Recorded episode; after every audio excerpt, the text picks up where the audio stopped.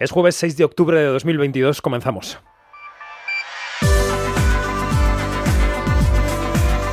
Quinótico, cine, series y cultura audiovisual con David Martos. Onda Cero.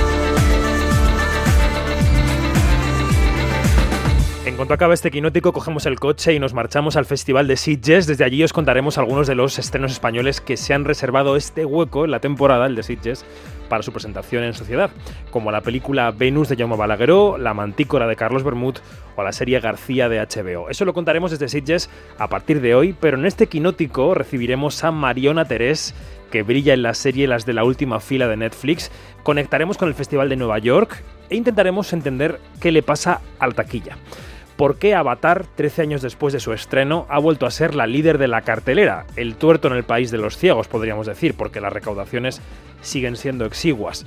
Veremos qué balance arroja la fiesta del cine, que termina hoy, cuánta gente ha acudido a las salas, que es lo importante, porque los precios se bajan a 3,50 para hacer atractiva la oferta y la recaudación no será eh, simbólica, ¿no? Y comprobaremos si es que no hay una bolsa de gente que va al cine solo cuando o solo porque vale 3,50.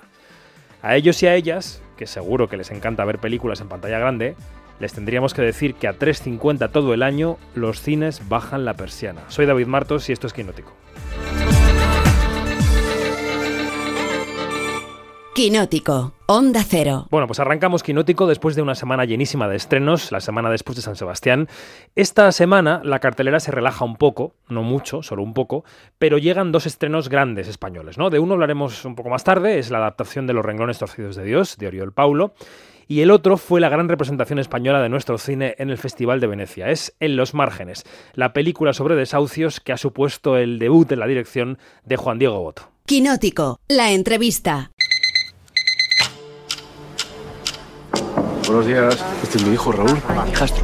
A ver, la policía se ha llevado a una niña esta mañana. La cuestión es que yo no sé si se han llevado a la niña a un centro o si han detenido a la madre. Me le pueden quitar la custodia. Necesito encontrarla hoy, sí o sí. ¿Qué vas a hacer si no la encuentras? Hay que encontrarla. Necesito que por favor me recibáis esta tarde. ¿Te puedes por favor poner en mi situación? Que vais a dejar una familia en la calle. Yo no puedo perder este trabajo. Es que no depende de mí. Pues eh, tuvimos la oportunidad de charlar con él en Venecia unos minutos, pero queríamos ampliar la conversación cuando estamos ya a las puertas del estreno de Los Márgenes. Director Juan Diego Boto, ¿qué tal? Buenos días, ¿cómo estás? Pues muy bien, muy bien, con muchas ganas ya de que la gente pueda ir a las salas a ver la película. Bueno, oye, ¿cómo has llevado este circuito de festivales de presentación de la película? ¿Has podido tener intercambios con el público? ¿Qué estás recibiendo de la gente que ve tu historia? Porque al final es una historia de, de la que la gente, y me consta, sale emocionada, ¿no? Del cine. Pues sí, la verdad es que muy contentos. Ya hemos tenido los suficientes encuentros con el público como para más o menos calibrar la reacción. Y, y bueno, la verdad es que es muy bonita la reacción del público. Creo que, mm, que los comentarios van en general en la misma línea, en, en que es una película que emociona, que es una película que llega. Sorpresas quizás también de que, de que muchos dicen, hostia, no me la esperaba tan con tanto ritmo, no me la esperaba. Claro. Uh, pensaba que iba a ser, bueno, pues un poco más lenta o que mm, a lo mejor era más contemplativa. Bueno, hemos hecho una película que el ritmo, la verdad es que es un poco trepidante, eh, que es dura, que es eh, emocional y, y, bueno, y esos son los comentarios en general que nos estamos encontrando, ¿no? O sea que, bueno, pues muy contentos. Cuando charlábamos en Venecia junto a Penélope Cruz, que es protagonista y productora de la película, y Luis Tosar, todavía te costaba un poco mm, verte o autoadjudicarte la etiqueta de director. ¿Esto va calando, eh, Juan, lo de que uno es ya director de cine y no solo actor? Eh, yo qué sé. Porque en teatro ver, lo yo- tienes mucho yo- más claro, pero en cine no te había ocurrido nunca. Sí, pero yo hasta la cuarta obra de teatro no me empecé a creer que, que yo era dramaturgo. O sea, Ya. mm, bueno, pues eh, eh, soy uno que ha escrito, que ha dirigido una película. Eh, de momento vamos a dejarlo ahí.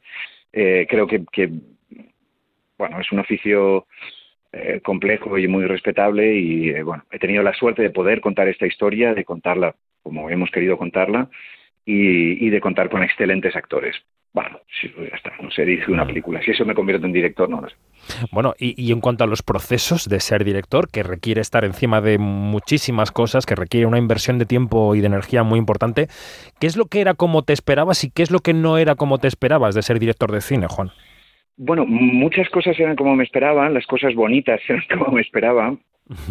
Eh, la colaboración con el equipo y con el y con los actores eran como me esperaba y mejor eh, ha sido ha superado mis expectativas. Eh, es, las películas las firma una persona porque alguien las tiene que firmar pero pero realmente es un proceso muy colaborativo un proceso en equipo donde a lo mejor tú terminas tomando la última decisión pero sobre propuestas que te hacen profesionales de altísimo nivel no eh, lo que menos eh, me esperaba, pues que el 80% de tu tiempo se va en cuestiones financieras. Eh, claro, hay que levantar la película. exactamente, que casi todo el tiempo se lo lleva el dinero. conseguir el dinero, buscar el dinero, convencer de que te den un día más, un figurante más, una localización más. bueno, todo ese inmenso esfuerzo que implica lo financiero. Y eso, claro, y a la luz de eso, de la importancia que tiene el dinero en este, en este caso, em, ¿eso cómo deja el cine eh, a diferencia del teatro? Es decir, ¿qué, en, qué diferencia los dos mundos ahora que ya tienes experiencia profunda en levantar proyectos en un lado y en otro? Bueno, el, el, eh, el coste de uno y otro son tan diametralmente opuestos. El teatro es muchísimo más barato de hacer que el cine, muchísimo más barato de hacer. Y eso influye en la inmediatez. El teatro es mucho más rápido. Desde que tú tienes un texto acabado hasta que lo puedes levantar y estrenar, ah, pueden pasar meses. Em, en cine estamos hablando siempre, en el menor de los casos, de años. Em, la cantidad de intermediarios que interceden en un proceso y otro son completamente distintos. En cine hay mucha gente involucrada, mucha gente involucrada. En teatro no necesariamente, pueden ser muy pocos, solamente el equipo creativo, ¿no? Eh, eso hace que el teatro pues sea más rápido y que tengas mucho más control. En los márgenes es una película que describe situaciones relacionadas con, la vivienda, hay algunos desahucios, hay otras situaciones. Eh, yo supongo que por el contacto que tú has tenido con, eh, personas afectadas por desahucios, eh, también Olga Rodríguez, la co-guionista de la película, supongo que a la hora de afrontar el proyecto estaba en vuestra cabeza todo el rato el no defraudar a las personas que al final han inspirado estas historias, ¿no? Sí, indudablemente. O sea, sobre todo ser fieles a la verdad que nosotros nos encontramos, ¿no? Ser fieles a una realidad que, que durante mucho tiempo fuimos observando. Yo, yo entro de alguna manera a este mundo de, desde el conocimiento de Olga Rodríguez, que había cubierto pues muchos temas de sociales, muchos temas de desahucios, temas de trabajadores sociales, eh, y pasamos mucho tiempo conviviendo con familias, tratando de observar y percibir y conocer en profundidad esta realidad. Y sobre todo nuestra obsesión era ser fieles a aquello que nos habían contado, ser fieles a la verdad que habíamos observado. ¿no? Y bueno, pues a, la gente real puede gustarle más, gustarle menos, pero siempre que reconozcan que, hostia, pues sí, esto es así, esto es como nuestras vidas. ¿no? Eh, y ese era el reto y eso, bueno, también de alguna manera creo que que lo hemos conseguido. Tuvimos un pase con, con afectados la semana pasada y, y, fue de las cosas, yo creo, más bonitas que hemos vivido en todo este proceso, ¿no? Sus, caras, sus sorpresas, su gratitud, sus lágrimas de, de bueno, pues que habíamos puesto en, en el cine sus vidas y, y, nos decían precisamente eso, ¿no? Hostia, es que es así, es que nuestras vidas son así. De hecho, yo creo que las hemos suavizado un poco. Eh, charlábamos contigo y con Penélope en Venecia, como decíamos, ya pudieron escuchar los oyentes de Quinótico aquella, aquella charla y contabais que erais, eh, que os conocíais desde muy pequeños, desde la, desde, bueno, pues la escuela de, Cristina Rota, ¿no? Em, que, teníais intención de trabajar juntos, que el proyecto empezó por un sitio y acabó por el otro, pero quería que, explicaras para la gente que nos escucha y que sí que sabe de cine, pero que a lo mejor este detalle se les escapa, qué significa que Penélope Cruz sea productora de esta película. ¿Qué significa en los términos de, de cómo se modela el proyecto y qué significan los términos de, qué viabilidad tiene también, ¿no? Eh, ¿Cómo lo explicarías, Juan? A ver, eh, cambia completamente la naturaleza del proyecto cuando ella se involucra como productora en el sentido de que primero estamos hablando de una de las actrices mm, más conocidas del mundo. Eh, automáticamente el proyecto adquiere una dimensión internacional. automáticamente tenemos acceso a distribución internacional, a proyección internacional. Eh, y, por lo menos el oído de, un montón de gente que te van a escuchar el proyecto. Otra cosa es que luego te lo compren. Pero que, que desde luego le van a prestar atención, ¿no? Eh, o sea, es, es eh, estas cosas que se cuentan en Hollywood, ¿no? De, bueno, pues el proyecto se abrió en cuanto fulanito entró dentro. Bueno, hay veces que cuesta más o menos levantarlo. Este no fue fácil, pero, pero desde luego que una actriz de la talla de Penelope Cruz se involucre como productora lo cambia absolutamente todo. Claro, lo cambia absolutamente todo. Claro. ¿Y cómo se estableció la dinámica entre director y actriz, conociendo desde hace tanto tiempo, habiendo compartido experiencias vitales desde tan jóvenes? ¿Cómo se establece esa comunicación entre director y actriz, teniendo en cuenta también que tú eres actor, evidentemente, y que siempre que un director también es actor, hay vínculos especiales entre el director y el dirigido, ¿no? ¿Cómo, cómo fue ese intercambio, Juan? Bueno, la verdad es que se estableció mm, con mucha naturalidad, la verdad es que con mucha naturalidad. Yo eh, creo que cuando trabajas con una actriz de la talla de Penélope, como director hay poco que hacer más que, mm, más que acercarle y poner a su disposición el conocimiento del material.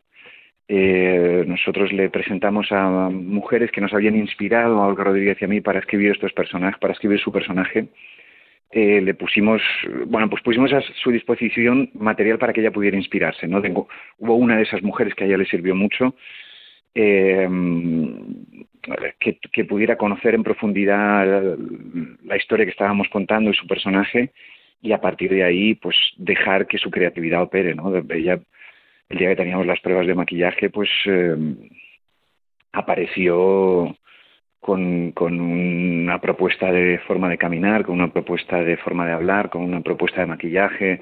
Eh, apareció con todo una propuesta de ser humano que había construido enormemente arriesgada y enormemente maravillosa. Eh, cuando trabajas con una actriz eh, de, de, esa talla siempre asume un nivel de riesgo que, que, te va a sorprender y su, su apuesta siempre va a ser alta. ¿no? Ocurre lo mismo con Luis siempre vas a encontrar algo sorprendente. Simplemente es, bueno, poner a su disposición el material y dar un pasito atrás, decir acción y luego decir corten y ya está.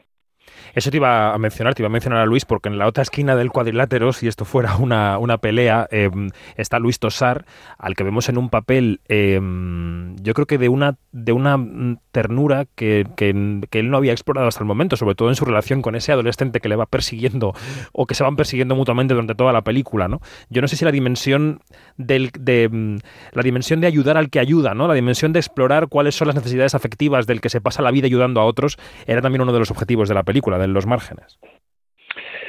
Sí, sí, yo creo que eh, una de las cosas que habíamos observado en varios abogados que son inspiración de su personaje es esa, mm, ese conflicto, ¿no? esa dicotomía entre, entre entregar tu vida e intentar ayudar a los demás, aunque sea conseguirles algo mínimo, pero que pueda incidir en sus vidas y mejorar sus vidas, y, y, el precio que eso tiene, ¿no? Que el precio normalmente tiene que ver pues con tus relaciones personales, con sacrificar a tu familia, con no verlos, con, con, eh, con siempre un coste afectivo alto, ¿no?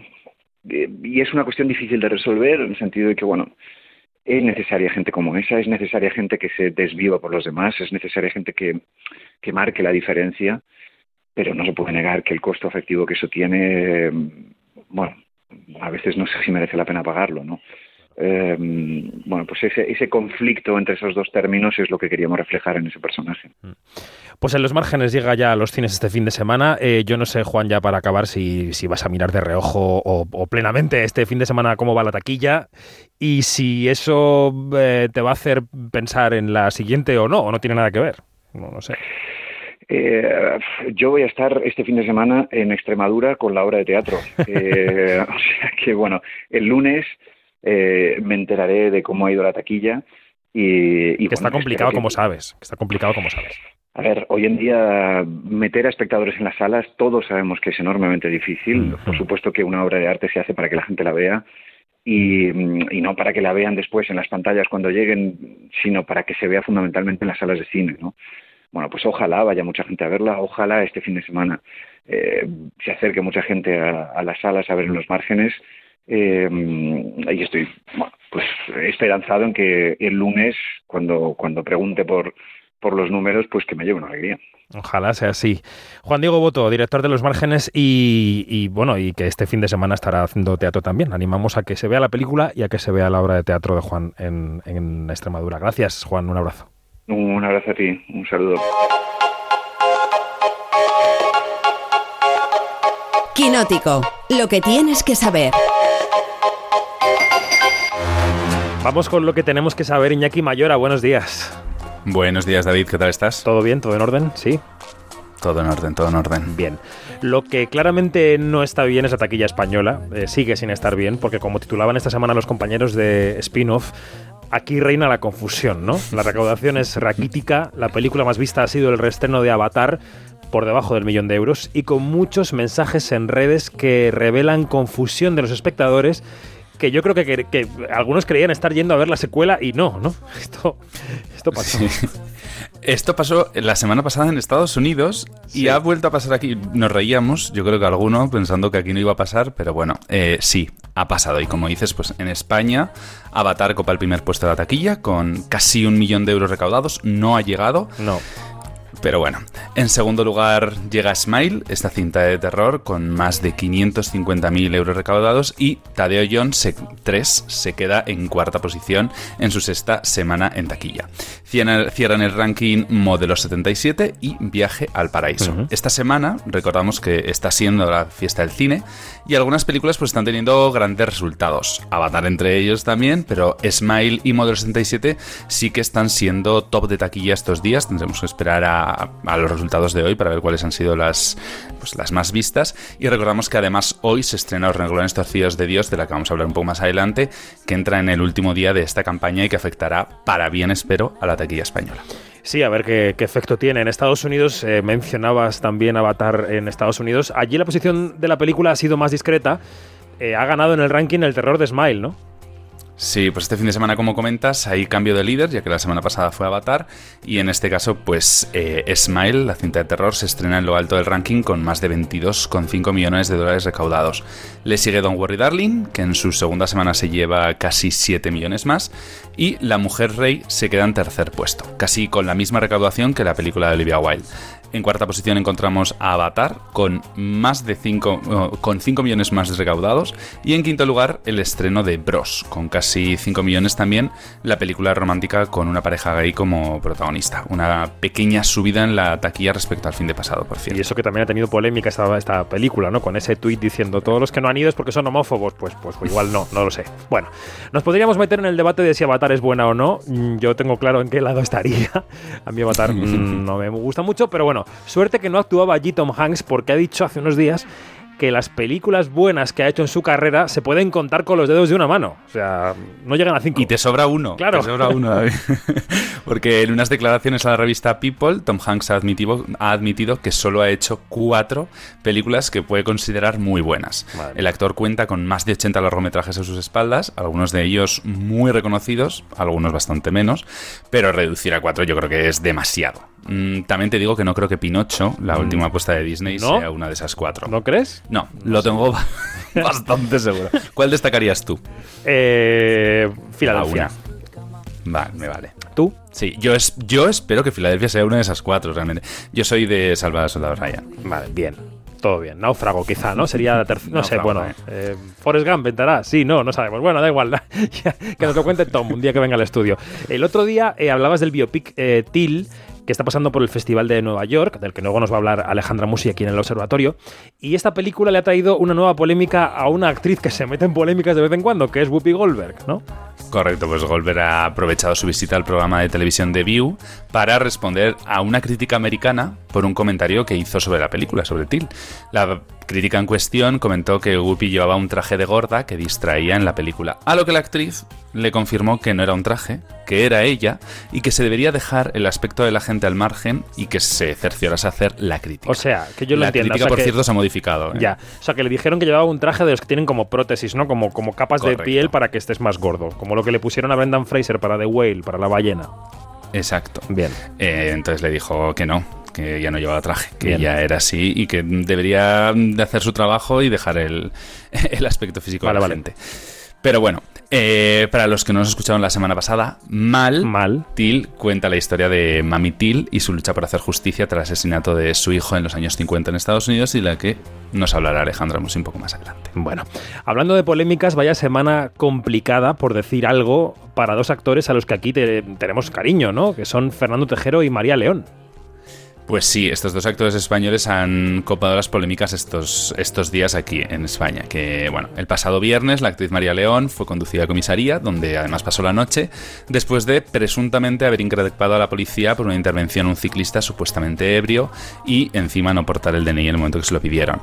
Fue puesta en libertad el sábado, pero pues sigue siendo investigada por un supuesto atentado contra la autoridad. Y por otra parte, Fernando Tejero ha cerrado su cuenta de Twitter después de haber contestado a varias personas de forma poco educada y agresiva por las opiniones que, yo, pues que esta gente vertió sobre su actuación en Modelo 77. El actor, hay que reconocer, ya ha pedido perdón y se siente arrepentido. Está revuelto el patio, ¿eh?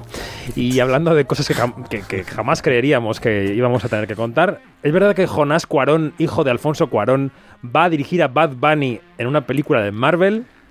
Pues por loco que parezca, David, parece que sí. Es que es loquísimo. Eh, ya conocemos quién va a dirigir El Muerto, que es esta nueva película de Marvel y Sony, y que además tendrá pues, eh, por primera vez un protagonista latino como tal. Será Jonas Cuarón, el director de Desierto y el co- co-guionista de Gravity, pues quien se ponga a las órdenes de las cámaras.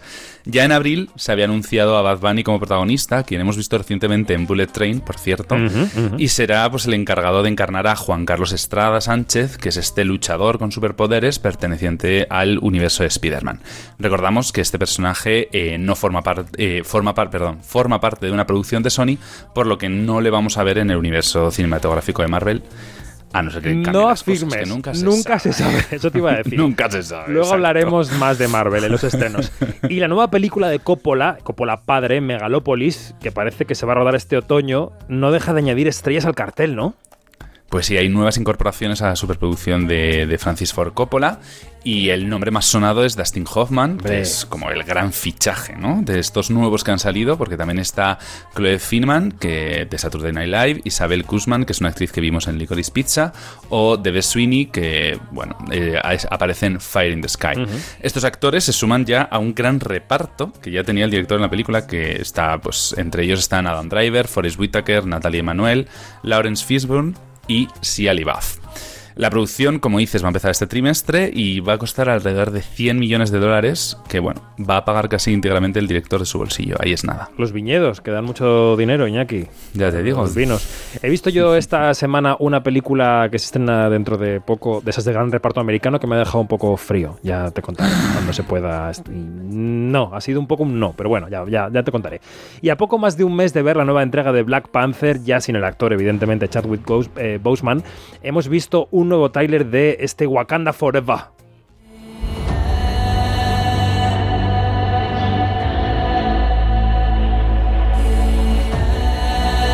Only the most broken people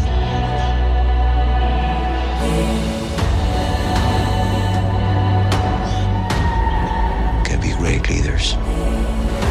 ¿Da alguna pista del tráiler sobre por dónde puede ir esta película, Iñaki? Pues mira, viendo el tráiler, eh, de nuevo, esta misma, esta misma mañana, me ha dado la sensación de que era una mezcla entre mm, La Mujer Rey, esta nueva película de Viola Davis, y. Avatar, ¿no? Una, una mezcla un poco, pero bueno, cosas mías.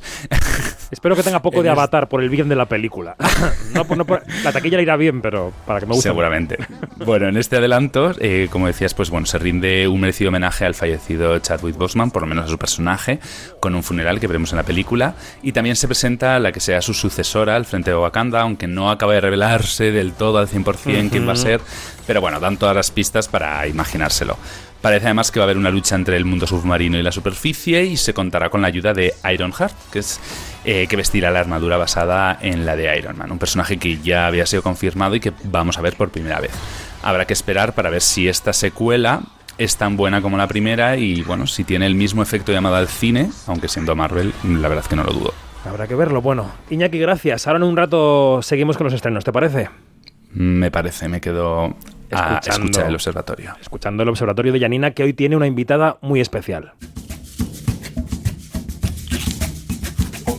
Quinótico, Observatorio en Bremen.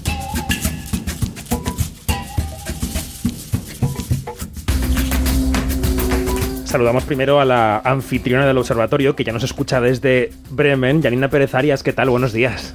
Muy, muy. ¿Qué ¿Cómo estás? tal? ¿Todo bien? Bueno, todo bien, todo bien, muy bien. Disfrutando de los últimos rayos del sol que nos trae el, el coletazo de otoño. Ah, también hay veranillo de San Miguel en, en Bremen.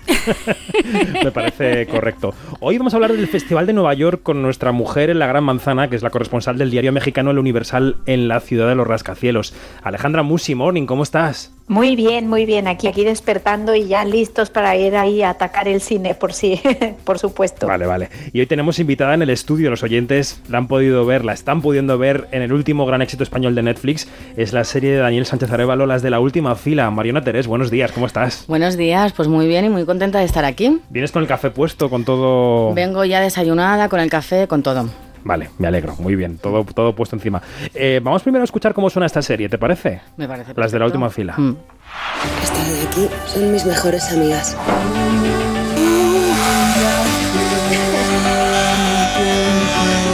Una de nosotras tiene cáncer. Nos vamos de viaje justo antes del primer ciclo de quimio. Venga, va. ¿Sacamos el primer papelito? Un papelito por día. Cuanto antes lo saquemos, más tiempo vamos a tener para cumplirlo. Un reto, un deseo Sí, esas cosas que no nos hemos atrevido a explorar por miedo a las consecuencias. con otras personas. O con una misma. Chicas, llevamos la letra C tatuada aquí, en la frente. Bueno, dices en el tráiler llevamos la letra Z tatuada en la frente y es una de las grandes incógnitas de la serie porque eh, no se desvela quién es la que tiene el cáncer hasta el final de la serie. Incluso vosotras no sabíais quién de las amigas lo tenía, ¿no? Sí, o sea, lo sabían los personajes, pero no las actrices. Claro. Entonces nosotros durante todo el, reda- todo el rodaje, o sea, no teníamos ni idea de quién era y además íbamos haciendo apuestas con el equipo y todo. y a los fueron tres meses y medio de rodaje y lo último que se rodó fue la escena final, que es donde se desvela quién ha escrito cada papelito y quién es el personaje que tiene cáncer. Y nada, lo leímos un viernes, tu- eh, al terminar el rodaje, tuvimos el fin de semana para estudiar y el lunes lo rodamos y se terminó la serie. Ujú. Vamos a contar el argumento de la serie para quien no la haya visto todavía en Netflix, que la tiene disponible. Eso, lo que cuenta el tráiler. Un grupo de amigas, una de ellas tiene cáncer, hacen un viaje, se rapan todas la cabeza y van a probar cosas nuevas a través de un juego lleno de papelitos. Antes de que nos lancemos a las preguntas, porque sé que Janina, que ha visto la serie, también te quiere preguntar muchas cosas, déjame que escuchemos ese momento en el que uno de los papeles dice que lo que tenéis que hacer es drogaros. Sí. Vamos a escucharlo. Me está dando un poco de agobio, ¿eh, chicas? Estoy un poco mareada. Y a mí se me está empezando a encajar la mandíbula, ¿eh? Bueno, pero eso es solo el principio, ahora ya para arriba, ahora viene lo mejor. Yo creo que a mí me está pegando súper fuerte. Vale, ¿qué notas? Que ya no me caes tan mal. Sí, encima ya se te está borrando la arruga del entrecejo. Joder, pues ya se me podría haber borrado la tripa, ¿no? No sé por qué dan tanto miedo nuestras tetas. Bueno, tu personaje es el personaje Destroyer, el personaje que siempre pone el punto de humor, que siempre es caústico. Eh, cuando te presentó Dani este proyecto y te dijo quiero que estés en este viaje y que seas este personaje, que seas Leo, eh, ¿por qué dijiste que sí? ¿Qué viste en este personaje? A ver, eh, hubiera sido el personaje que hubiera sido. Yo hubiera dicho que sí, porque estaba sin trabajo. O sea, hubiera dicho- De hecho, yo dije que sí antes de leerlo.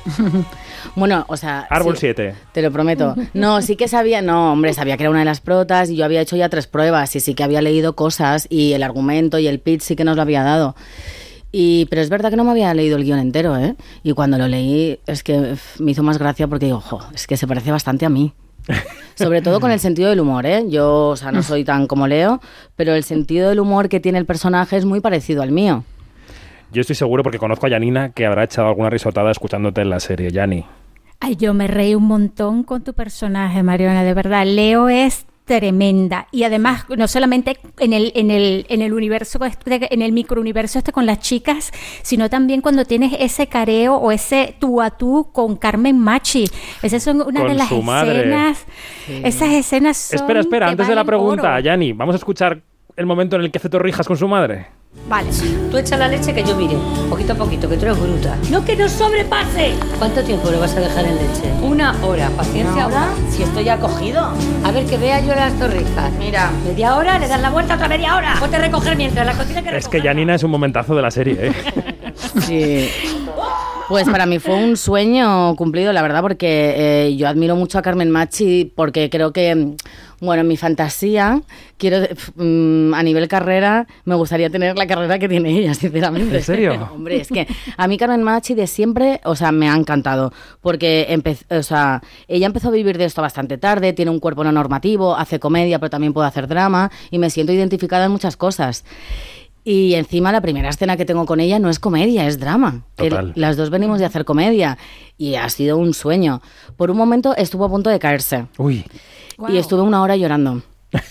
Lo pasé fatal, o sea, me rompió el corazón, te lo prometo, ¿eh? Porque era un, sue- era, era un sueño, o sea, es un sueño Mm. para mí realizado. Ya ni te corté la pregunta. Adelante, adelante. No, no, no. Bueno, es que, a ver, eh, es que me tengo que organizar mentalmente, pero, a ver, vamos a empezar por el principio, ¿no? Que cuando tú ves que esta es una serie sobre mujeres, pero escrita por un hombre, bueno, aquí se abre el gran melón del eterno debate del hombre hétero que cuenta del universo femenino. ¿no? Sí. Entonces, a pesar de, de que hay ciertos deseos que corresponden a las fantasías sexuales de un, de un hombre hétero, y vamos a estar claras que sí, ¿qué tan válida es esta discusión? Eh, a ver, él sí que es cierto que Dani investigó muchísimo y habló mucho con las mujeres que tenía a su alrededor, desde su mujer, las amigas de su mujer. Y a mí, me- a mí, ¿yo qué te voy a decir? O sea, a mí me llama Daniel Sánchez Arevalo para hacer un personaje de mi edad, que es muy complicado. El personaje es de mi edad y un protagonista, cuando yo tampoco tenía casi trayectoria. Entonces, claro que sí. Y Dani tenía carta blanca por Netflix. Él podía hacer lo que quisiera. Y, a- y yo estoy súper contenta de que, de que se haya metido en este universo femenino, como dice él, que tenía una deuda con el universo femenino, porque así para mí ha sido un escaparate. Y Claro. prefiero que investiguen un universo femenino y de trabajo a mujeres que tienen 37 años y encima con cuerpos no normativos y con casi con poca experiencia que no vuelva a hacer lo mismo con hombres. Claro. Entonces, mm, no sé, yo O sea que muy está por, feliz y muy está por delante la oportunidad, la vitrina a estas historias Sí. que quizá, pues bueno, pues a lo mejor a veces acertar con ciertas cosas o, o bueno, o no sé, hay cosas que a lo mejor una mujer tampoco afinaría de cómo se comportan los hombres entre sí. Esto siempre está. Sí, decir que- y es verdad que hay muchas cosas que, que él nos preguntaba, estaba muy abierto a hablar con nosotras y hay cosas que se cambiaron y otras que no. Pero, mm, a ver, yo soy muy contenta y muy feliz con esto. Y ojalá mm, más hombres quieran investigar sobre el mundo femenino y haya más personajes, porque realmente tienen más trabajo los hombres que las mujeres. Ujú. Cuando describías a Carmen Machi y decías, ojalá mi carrera eh, se pareciera a la suya y hablabas de eh, un cuerpo no normativo, eh, ¿cómo de complicado te ha resultado llegar a este protagonista, Mariona? ¿Cuánta, cu- ¿Qué lucha invisible que no vemos los que estamos viendo series y películas hay para llegar a una entrevista como la de hoy? A ver, yo últimamente es verdad que estoy, estoy en un muy buen momento de mi carrera, pero a mí me costó mucho. De hecho, yo creo que si yo no hubiera salido en Paquita Salas con los Javis diciendo, desnudándome y diciéndome, esta gorda es una estrella, yo no hubiera tenido acceso. O sea, para mí eso fue una ventana. Si esa serie no existe para mí, yo a lo mejor ahora mismo no estaría trabajando, porque yo tenía videobook, yo tenía representante. Y encima a mí me llamaban y me decían que tenía un videobook muy guay y que era muy cómica, pero yo luego no hacía pruebas o porque por la edad que tenía, a lo mejor no tenía experiencia, bueno, en fin, no lo sé, Mm. sinceramente. Y yo ahora sí que estoy muy contenta porque yo estoy haciendo castings y pruebas con, con personajes que no tienen nada que ver con mi cuerpo, aunque también estoy haciendo pruebas con, que pone que la chica está gorda o entrada en carnes en algunos momentos, o sea, pone de todo. Pero también yo creo que a partir de, en España, a partir de los Javis, eh, con este monólogo que yo, que yo hago en el, en el teatro, creo que hay un cambio. Y se empieza a normalizar. Hay un cambio pequeñito que puede haber más grande y, y también los cánones de belleza de un tiempo para adelante están cambiando. Porque yo cuando era joven, el canon de belleza de gorda era eh, en Los Serrano, que no estaba gorda, tenía un poco de caderas. En absoluto. Entonces todos nos pensábamos que estábamos gordos. Y ahora ya no. De hecho, es que yo ahora creo que. Bueno, yo ahora me he quitado como 5 kilos desde la serie y yo no me veo que sea una persona gorda y, y creo que no tengo que hacer de gorda. Te tengo delante y en absoluto. En absoluto. No, lo que pasa que es que encima yo, incluso para ser gorda, soy no normativa, porque se me centra todo en la tripa. No tengo culo, no tengo piernas, solo se me centra en la papada y en la y tripa. llega Dani y te rapa encima. Claro, llega Dani me rapa que se muestra más la papada, pero bueno. estamos charlando con Mariana Teresa en el Observatorio de Quinótico. Déjame un segundo porque tenemos a Alejandra en Nueva York que está Mm. bicheándose el Festival de Nueva York de arriba abajo, que es la puerta de entrada, por ejemplo, de Alcarras a Estados Unidos. Eh, Ale, eh, vamos a hablar un poquito del Festival de Nueva York. ¿Por qué tenemos que estar atentos a ese festival? ¿Qué es lo que tiene de, característico este festival que siempre se celebra, pues eso, en la primera semana de octubre? Cuéntanos. Bueno, pues sí, pero antes solo tengo que decir que me parece maravillosa Mariona, o sea, estoy aquí encantada escuchándote, así que eh, eh, m- me, me encanta, pero bueno, vamos a hablar de Nueva York, Ahora seguimos que con Mariona, también ¿eh? No tiene algo, sí, no, que, me, que algo que tiene muy chulo este festival y que, y que siempre lo digo es que siento que va muy acorde con lo que es el carisma de la ciudad y es traer lo mejor del mundo. Entonces, eh, lo que hace el festival, más que tener grandes estrenos, lo que se pasan los programadores de- del New York Film Festival es paseándose por todos los festivales de cine del mundo para ver cuáles son las mejores películas que se van estrenando a lo largo del año y después traerlas aquí, como a este final de temporada, en donde el público puede acceder a ellas. Entonces, bueno, pues la verdad es que es muy impresionante porque todo lo que hemos estado viendo desde Berlín, como bien decías, Alcarrás que llega ahora, en Venecia, en Cannes, eh, incluso algún, alguna joyita por allí perdida, llegan a Nueva York y por eso también dura tanto. Es un festival que dura casi tres semanas, ¿no? De proyecciones. Entonces, bueno, pues Alcarrás, por supuesto, es una de las, de las cintas muy esperadas aquí, llega muy bien arropada y, y es, y es una de las joyas que se pueden, que se pueden ver y que se pueden eh, disfrutar acá. Algo que, que- que quería comentar también, que me, que me ha parecido muy simbólico, es que justo esta semana han hecho un pase de libro de imágenes de Godard gratuito durante Ah. toda la semana, desde el 1 al 7 de octubre, y la gente puede ir a ver la película durante varias horas durante el día a- a- y de forma totalmente gratuita, como un, un- un homenaje a Godard, que eso ha sido algo también muy chulo. Eso es muy interesante, efectivamente. Y luego antes del programa comenza- conversábamos tú y yo en privado sobre la película Bardo de, de Iñárritu, que ha estado en Venecia, que ha pasado por San Sebastián, y que ha elegido que su puerta de entrada al continente americano sea Morelia. Tú me decías además, eh, es que las críticas, america- las críticas eh, mexicanas están cambiando un poco de onda. ¿Qué está pasando con Bardo estos días? Eh, que ha sido seleccionada además para representar a México en los Oscars. Sí. Es bien interesante porque la verdad es que desde un origen, eh, porque estuve ahí leyendo, informándome y tal, nunca Bardo estuvo planeada ni para Toronto ni para el Festival de Nueva York. Como que lo que había apostado la película era ir a Venecia y a Telluride. Eran los dos grandes festivales a los que quería ir previo al tema Oscar y al tema Mm, mm. eh, estreno en Latinoamérica. Y lo hicieron pensando que si les iba suficientemente bien en Venecia y en Telluride, con eso tendrían el, el arrastre necesario para luego, bueno, llegar a Latinoamérica y después empezar como toda esta estrategia de Oscar, porque no olvidemos que justo eh, estamos en todo este momento, ¿no? De, de- de los hilos para los Oscar. Eh, claro que Venecia fue más complicado de lo que Bardo esperaba Mm. y, y más revoltoso, lo pasó en Telluride y ahora la gran apuesta es Morelia porque es, es, pues es la casa de Alejandro, eh, es México, es un festival que ha crecido mucho y que incluso va a abrir con esa película, entonces le están dando muchísimo, eh, pues la, la están cobijando mucho y le están dando mucho apoyo para, para el estreno en México, pero últimamente muchos eh, críticos de cine mexicanos, pero también eh, líderes de opinión han tenido oportunidad de ver la peli allí y la verdad es que ha sido interesantísimo porque se han dado vuelta las críticas completamente, ¿no? Empiezan, empiezan, empezamos a tener pues escritores de la talla de Jorge Volpi, por ejemplo, que son grandes eh, figuras y grandes, ¿no? Reco- reconocidas, que claro, le han dado unas críticas maravillosas y le han dado un sentido totalmente distinto. Entonces, la verdad es que Bardo creo que se está convirtiendo en un, en un, en algo muy interesante de, seguir, ¿no? Porque, porque vamos a ver en dónde termina la película. El siguiente paso va a ser Morelia y bueno, pues eh, no queda mucho para ello, así que ya, ya le iremos, ya le iremos siguiendo y os iremos contando. Pues tenemos aquí a Marina Teresa en el estudio, muy atenta a lo que contaba Alejandra desde Nueva York. Es verdad que el, que el cine son muchos festivales que se celebran a la vez. Hoy, hoy empieza Sitges, ahora vamos para allá, está Nueva York eh, y encima los estrenos, ¿no? Y por eso tenemos aquí a Mariona Terés. Oye, Mariona, hemos hablado de Dani como, como persona que concibe el proyecto de las de la última fila, pero ¿cómo es como director en el set? Porque yo creo que lo que se ve en pantalla es una relación de mucha confianza entre vosotras. ¿Cómo es él sobre el terreno? Pues es que es verdad que nos- antes de empezar a rodar se ensayó mucho con Dani, hicimos muchas improvisaciones y creamos bastante la relación. Y es que nosotras, es que mm, desde que nos conocimos encajamos muchísimo. Y claro, a todas nos unía que nos íbamos de viaje tres meses a Cádiz, que nos íbamos a rapar todas el pelo, que estamos en un proyecto de protas que no nos había pasado a ninguna. Claro. Entonces eso nos unió muchísimo. Y es verdad que Dani siempre dice que el 80% lo teníamos ya hecho con nuestras relaciones, porque eso lo jugábamos a favor a la hora de actuar. Y tiene mucho respeto a los actores, Dani. Entonces es un tío muy silencioso, pero se te o sea, tiene mucho respeto al actor, a lo que estás haciendo. Y cuando ve algo que no le gusta o quiere cambiarlo, bien, te viene, te habla con mucho respeto a ti.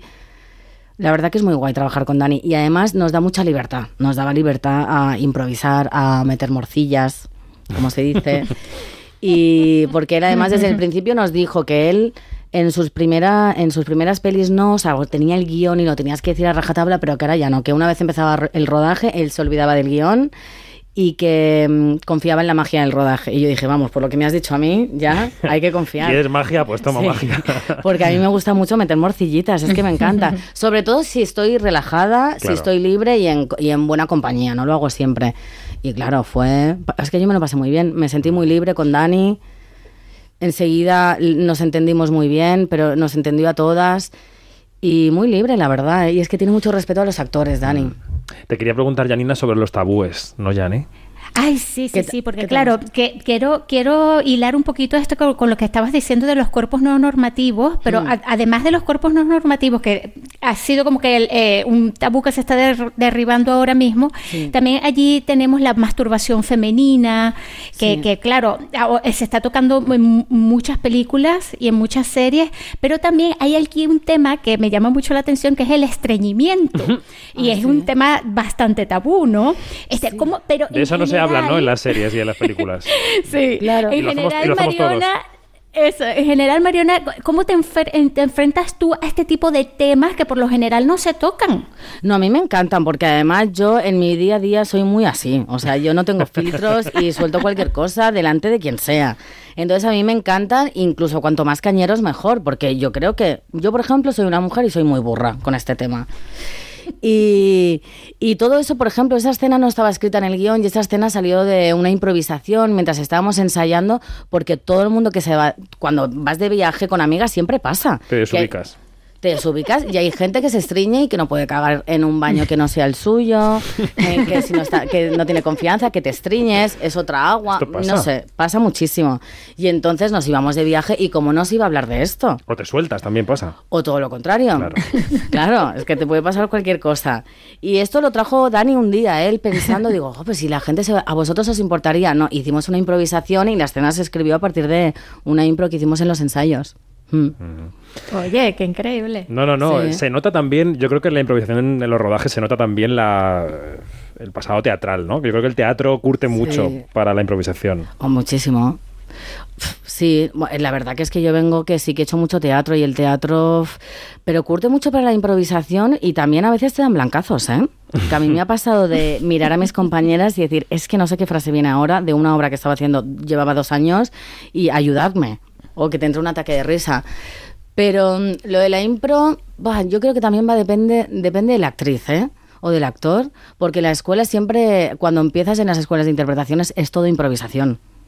Entonces hay gente que está más cómoda y hay gente que no. Porque hay gente que es- eh, lo necesita tener todo más controlado, más organizado. Entonces también tienes que saber con quién estás, estar tranquila, que, te, que, te lo, que te lo permitan. Claro. Porque claro, si claro. no...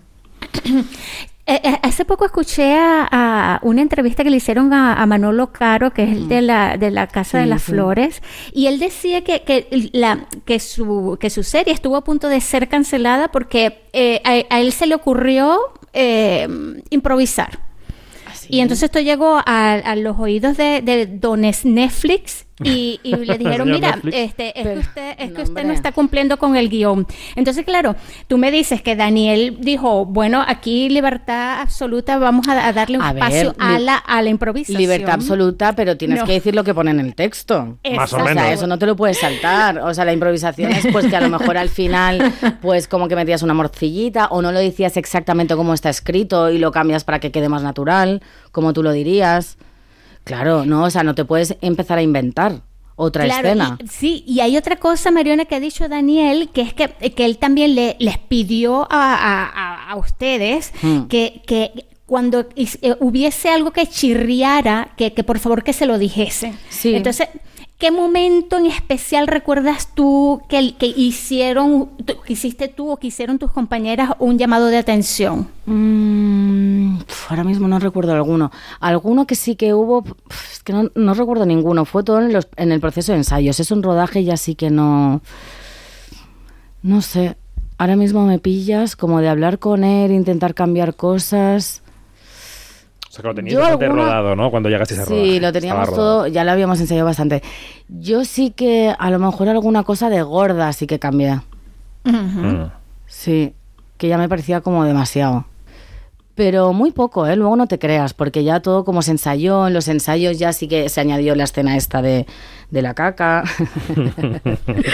Sí, entonces lo teníamos todo bastante bien. Pero sí que es cierto que mm, así es que ahora mismo no recuerdo nada. Yo sí que quité algún chiste de gorda, ¿eh? Pero que ni se lo dije a él. Directamente. Y Directamente. dijo buena y ya está. Sí, Siguiente. yo creo que él, él me miró, se dio cuenta y dijo, vale, lo entiendo Venga, perfectamente. Sí. Pues hoy ha sido un placer. Han sido al final 25 minutos con Mariona Terés en este quinótico de jueves. Ha sido un placer que nos visites. Ha sido un placer conocerte en persona, que no nos conocíamos. Sí. Y sobre todo verte en pantalla, porque Igualmente, es se me ha un hecho gusto. corto. Es que la radio se hace corta siempre. Ya.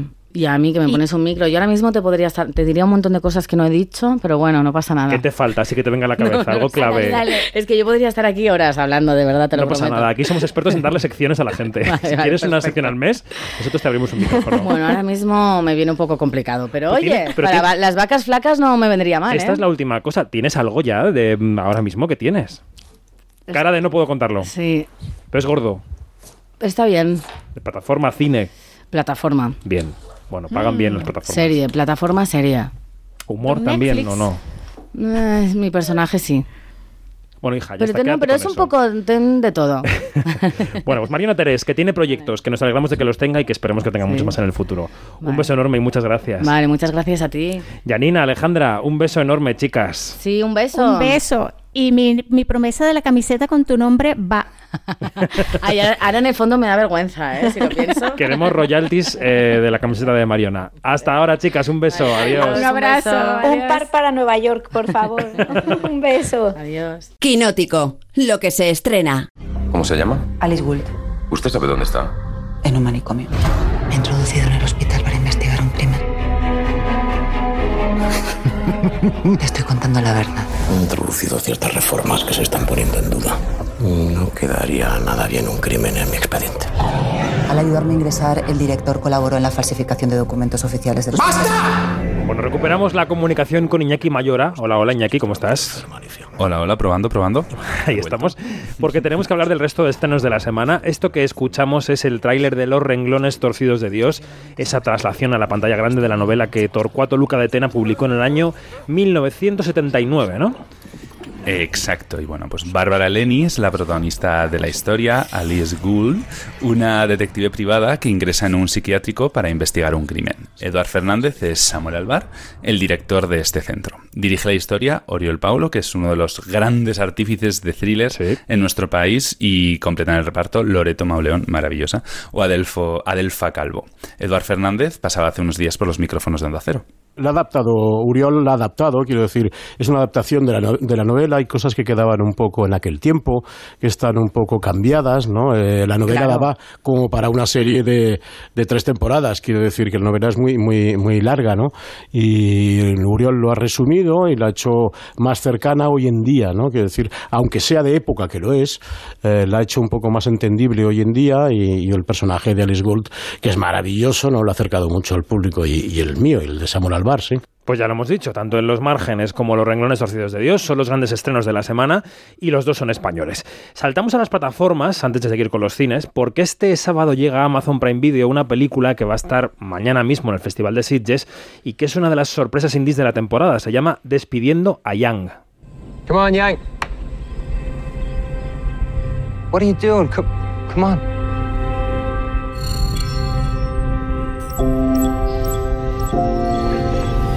Happened to Yang? I don't know. He shut down last night. He won't restart. Has this happened before? Esta película está dirigida por Kogonada. Si os suena el nombre es porque ha dirigido también, por ejemplo, la serie Pachinko, que está en Apple TV Plus. Es la historia de un hombre y de su hija que intentan salvar por todos los medios posibles la vida de Yang, que es un robot mitad asistente, mitad niñera, al que ellos consideran pues parte de su familia, ¿no? El padre de la película es Colin Farrell. Esto en Amazon Prime. A Netflix llega mañana una película que se llama La chica que lo tenía todo. My name is Ani Finelli. Soon, I'll be an editor at the New York Times Magazine. Your voice is simply peerless. And in six weeks, I'm getting married in a lavish but tasteful ceremony. Esta historia, Iñaki, procede de un libro superventas de una autora que se llama Jessica Knoll y que ahora llega al cine, ¿no? Exacto. Eh, está dirigida por Mike Barker, director de los episo- de episodios como El cuento de la criada, Fargo o Outlander, y protagonizada por Mila Kunis, a la que bueno, recordaremos, por ejemplo, de la película Cisne Negro. La protagonista trabaja en una revista muy glamurosa de Nueva York, tiene una vida aparentemente perfecta, está a punto de casarse, pero, Pero- le piden colaborar en un documental sobre un crimen que tuvo lugar en su instituto cuando ella era, Mm. era adolescente. Mm. Y a partir de ahí, esa vida perfecta pues empieza a desmoronarse. Bueno, es un típico clic en toda regla. de Netflix, ¿no? de un sábado por la tarde, que explicado así como lo has contado, pues funcionará como un tiro seguramente. Vida perfecta que se resquebraja, nos gusta.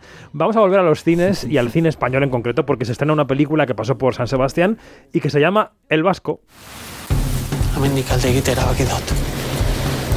Argentinara noa. Amizitzera. ¿Te acuerdas del vasco que te dije que iba a venir? Sí. Era hoy. Hola. Hola. Miquel es vasco. Bueno, es una película que podríamos calificar como comedia agridulce que dirige Javier Ortegui y que juega con los clichés de Euskadi, ¿no? Es la historia de un chaval que se va a trabajar a Argentina, a una comunidad de vascos que tienen idealizada a la madre patria, digamos, ¿no? Con todas sus cosas buenas exacerbadas y las malas olvidadas. En fin, los amantes de la adrenalina tienen que ver una película que se llama Fall. Tengo algo programado y necesito una cómplice. La torre de televisión B67. No he escalado desde. Lo entiendo. Pero si no afrontas tus miedos, siempre tendrás miedo. Adelante. Vamos a escalar tu estúpida torre. ¡Dios, Becky, qué emoción! Bueno, Fall es una película en la que dos chicas escalan una torre de comunicaciones abandonada, como escuchábamos, pero se quedan atrapadas en la punta sin posibilidad de volver a bajar. Iñaki, imagina. Yo. Pues te tiras. Esta- Total, ya. Sí. La típica que, que a mí en el cine no me pillan, pero que tiene un público, ¿no? Tiene un público de estas cosas de bajarán, no bajarán, subirán a rescatarlas, en fin. Fall. Y de vuelta a las plataformas encontramos en Disney Plus, que no Plus, un especial de Marvel, un mediometraje que se llama La maldición del hombre lobo. This Halloween, you can't escape the shock, the terror of Werewolf by Night. ¿Qué es esto, Iñaki? Bueno, ha sido el oír Halloween y, y ya entra en un poco ansiedad, también te voy a decir, ¿eh? pero bueno. Esto, en principio, era un especial de Halloween de al menos una hora de duración, en blanco y negro, en el que Gael García Bernal da vida a Jack Russell. Es, pues no hay mucha sorpresa, un señor que se transforma en hombre lobo.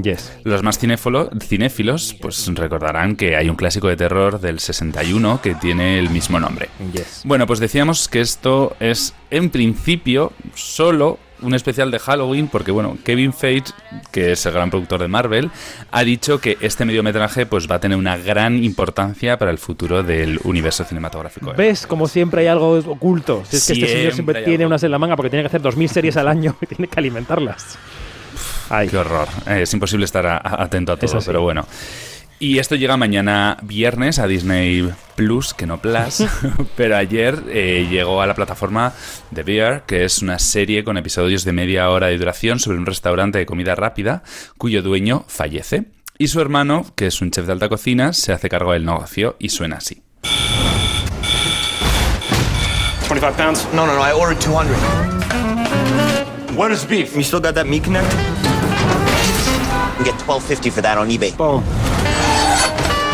Chef, no, please, please do not touch that. That's my pod. Everybody knows. Tiene esta cosa rápida, yacera, neoyorquina, que a mí me ha gustado mucho. He visto un par de capítulos o tres y me ha, me ha gustado. Es una serie trepidante, los actores están fantásticos, sobre todo el protagonista que se llama Jeremy Allen White. Así que te la recomiendo, Iñaki, para que Yo la veas tengo más que apuntada. en Disney Plus. Pues muchas gracias, hasta la semana que viene, que vaya muy bien. Muchísimas gracias, David. A disfrutar de Sitges. Ahí vamos unos días, allí estaremos tuiteando sobre todo lo que veamos. Nos quedamos con una entrevista que teníamos pendiente desde la semana pasada porque ha llegado a cines y a filming un documental que se llama El falsificador, la historia de Oswald Aulestia, que durante décadas ha operado como parte supuestamente de una red de falsificación de arte, ¿no? de, de cuadros, de obras de arte. Un documental y una conversación muy interesantes, que mantuvimos esta conversación con el director, con Quique Maillo, en el Atlántida Mallorca Film Fest en el mes de julio. Así que así suena El falsificador. Todo es un fraude. Todo es un engaño. Se trata de probablemente el mayor falsificador de arte de la historia. Sí que ha sido, si no el mayor, uno de los mejores falsificadores. Era como el falsificador invisible.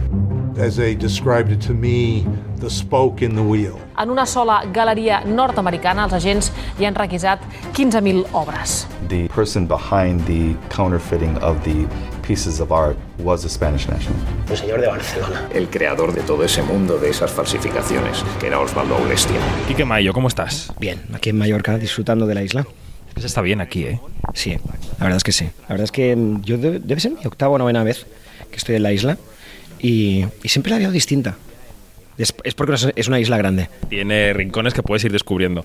Estamos aquí porque, porque eres el responsable de la clausura de la decimosegunda edición de la Atlántida eh, Mallorca Film Fest. Siempre se me olvida algún apellido, pero creo que los he dicho todos en este caso. Con El Falsificador, que es eh, un documental un poco sui generis, pero un documental. Eh, ¿Dónde está el origen de este documental? ¿Cuál es la semilla que luego ha derivado en este árbol? Pues mira, esto empieza porque estoy buscando material para hacer una película de ficción. Eh, a mí el material de falsificadores, eh, pillos, pícaros, siempre me ha fascinado y estaba buscando material real para ponerme a escribir una película de ficción. Y, damos con una, con una historia, con un personaje, y en, y en la labor de adaptación a película de ficción nos damos cuenta que es mucho mejor hacer una película basada en, re- en el personaje real que en el personaje ficcionado. y te encuentras con este. Bueno, pr- primero buscas a Oswald, que es un personaje eh, que si no existiera habría que inventarlo, ¿no? Sí, es muy sui generis. Es un, es un personaje excéntrico, eh, disparadísimo, loco. em, y, y tiene esas cosas como dalilianas, ¿no? O sea, esas cosas como de, de personaje que, que realmente parece un personaje de mentira. En el proceso de convencerle para que aparezca en el documental, claro, se ve, eh, se ve una doble vertiente tuya. Por un lado, entiendo la angustia de quiero tener película y quiero que ese señor esté, pero se te ve también, eh, o igual es una percepción mía, disfrutar del proceso de convencerle. No sé si fue así. Hay algo de eso. Hay, hay en, el, en el proceso de conocernos y ver que él cada vez se va abriendo más y que se va vertebrando una amistad entre nosotros y que él va contando cada vez cosas que a cualquier otra persona le daría un poco de vergüenza contar. No solo por vivir en los márgenes de la legalidad, sino por el tipo de vida que ha llevado. Una vida muy disipada, una vida muy pirata. Em, y hay algo en ese caminar que sí, que, que- que nos hace ver que como hay personaje habrá película. Claro. También pensaba yo viendo la película que ya cada vez es más complicado vivir al margen de la sociedad. Es decir, que la segunda mitad del siglo XX todavía nos permitía estos personajes que estaban un poco en el arroyo y que se movían eh, bajo el radar, ¿no? Como se suele decir. Y ahora es, es cada vez más complicado. Yo creo que esa historia sería muy difícil vivirla hoy, ¿no? Bueno, estamos muy expuestos, ¿no? Que supongo es a lo que te refieres, ¿no? Em, cada vez estamos más expuestos y, y hay una voluntad, es curioso porque en el caso de Osval hay una voluntad de, de querer exponerse. O sea, de alguien que ha intentado mm, tener una obra original propia, que no lo ha conseguido, y que seguramente en el camino de ser alguien que vive presuntamente en los márgenes de la legalidad, encuentre un camino para darle salida a su propia obra. Es decir, casi que el documental para él es un pretexto para poderse convertir en alguien más o menos mediático y que, y que, y que pueda darle salida a su obra pictórica propia. Y luego hay una especie de, mm, encasillamiento de partida de este señor como de, y todo lo que le rodea como de, delictivo. Y, la, y la película acaba trasladándonos el mensaje de que él ha vivido, de que ha tenido una vida que ha disfrutado. Yo no sé cómo fue la transición también en tu cabeza de ir a entrevistar a alguien o, conocer a alguien que presuntamente había hecho cosas malas y luego descubrir que ha sido una persona que ha, que exprimido la vida. Osval es la- el Mediterráneo él solo entero, entero. Eh, yo creo que como personaje, y además estando ahora en Mallorca, como personaje hipermediterráneo, tiene toda esa, toda esa idea de ser un gran vividor, un tío que, que, que ha vivido como ha querido, equivocándose mil millones de veces, pero que de verdad lo ha tomado todo, se lo ha follado todo, eh, ha vivido todo. Eh, y por otro lado, haber hecho de eso haber llegado a, a un punto intelectual sobre eso. Es decir, no es un vividor por vividor, sino que hay una idea intelectual eh, que, en la que él basa todo ese, todo ese viaje. ¿no? Y, y eso le hace un personaje pues realmente carismático. Bueno, el falsificador que está rodado en varios países, en varios idiomas. Eh, te quería preguntar qué plan de distribución tienes para la película, porque es una película que yo creo que debería verse en cines. No sé si se va a poder ver en cines. Sí, el 30 de septiembre se estrena en cines, también se verá en filming y em, después se verá en televisión española y en TV3. Muy bien.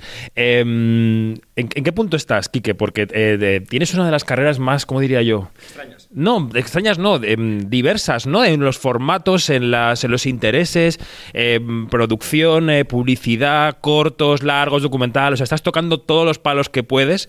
Y te quería preguntar yo si es... em, si hay algo de necesidad o si hay una voluntad. Quiero decir, ¿cuál es la combinación de esos factores?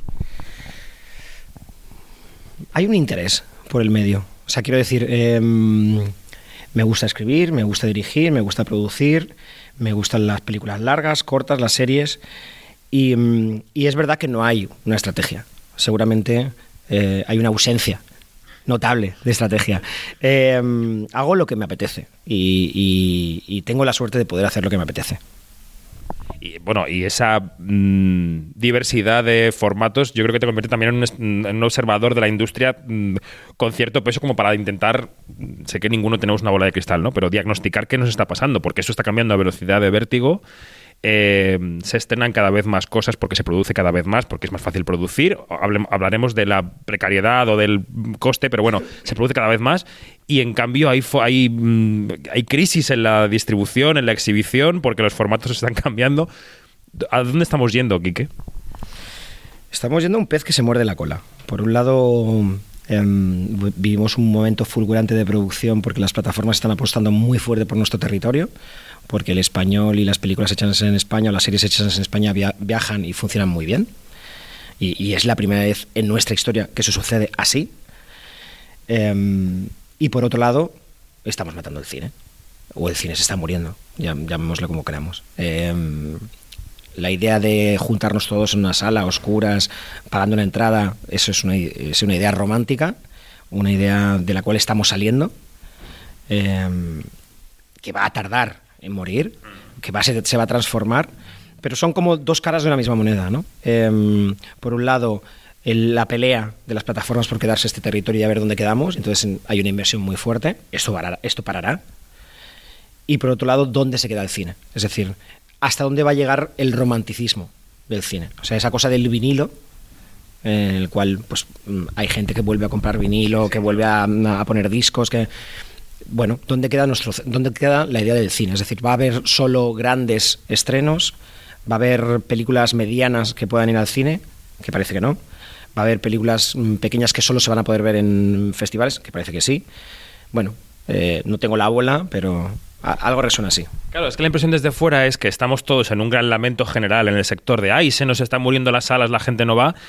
Estamos confiándolo todo a lo que tú decías, a que las plataformas invierten mucho y por tanto hay mucho trabajo en, la- en los técnicos, en los actores, pero eso esa ola se puede retirar y nos podemos quedar con un país que no, se está contando a través del cine porque ni hay plataforma tradicional ni las plataformas tienen más interés. Entonces, ¿por qué no nos sentamos como sector y como país a ver qué hacemos con esto? A ver cómo se distribuye el dinero, a ver cómo dónde vemos las cosas. Me parece que hay una falta de plan, ¿no? Llevamos 50 años sin falta de plan.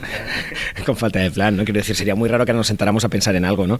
Eh, lo que hacemos es exprimir las cosas, siempre lo hemos hecho, ¿no? Los- ahora miramos los 90, por ejemplo, en el cine español con con nostalgia, ¿no? De cómo eran aquellas películas, cómo se hacían, pero cuando estábamos en los 90 yo recuerdo perfectamente, o sea, era que, claro, que, que- mal estamos haciéndolo, ¿no? O sea, siempre hay una nostalgia acerca de cómo lo hacíamos antes, ¿no? Y qué mal lo estamos haciendo ahora, ¿no? A mí lo, lo, lo que de verdad eh, me apena no es tanto que la gente deje de ir al cine, tiene que ver con los contenidos, tiene que ver con, con el hecho de que todos estemos volcados en la plataforma.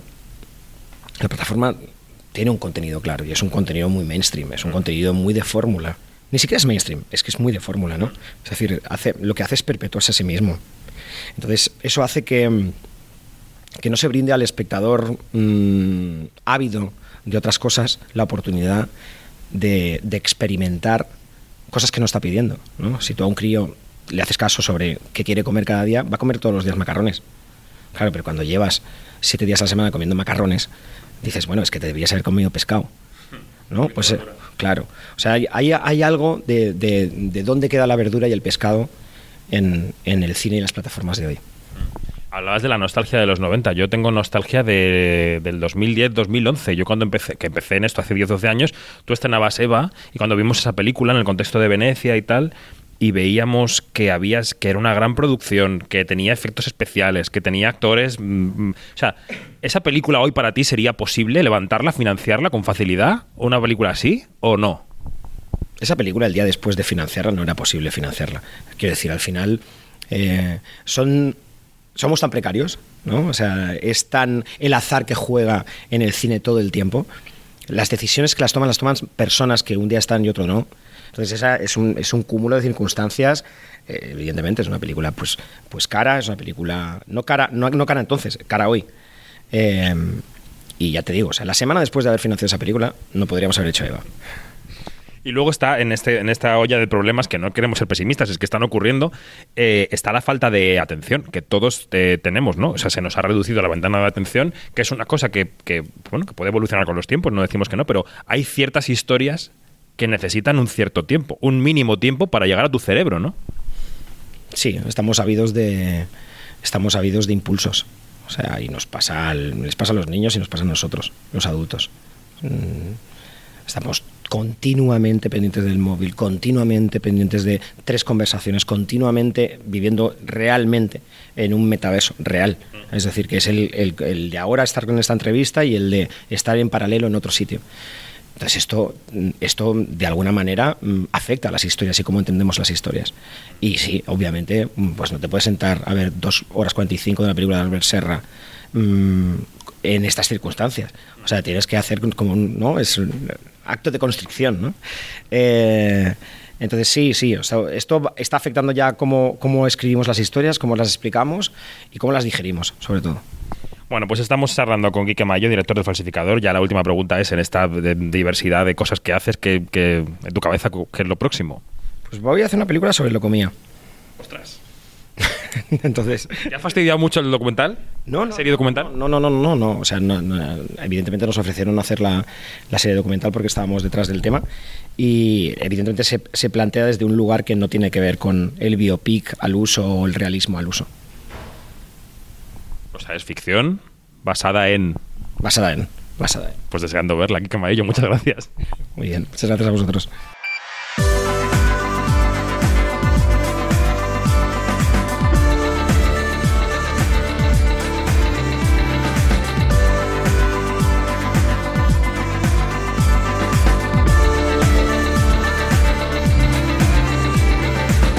Nos vamos, más información en nuestra página web quinótico.es y en nuestro canal de YouTube donde se pueden ver algunas de nuestras entrevistas en vídeo. Estos días, recordad, os contaremos cosas desde el Festival de Sitges. Quinótico, primera con K, segunda con C. Buen jueves, adiós.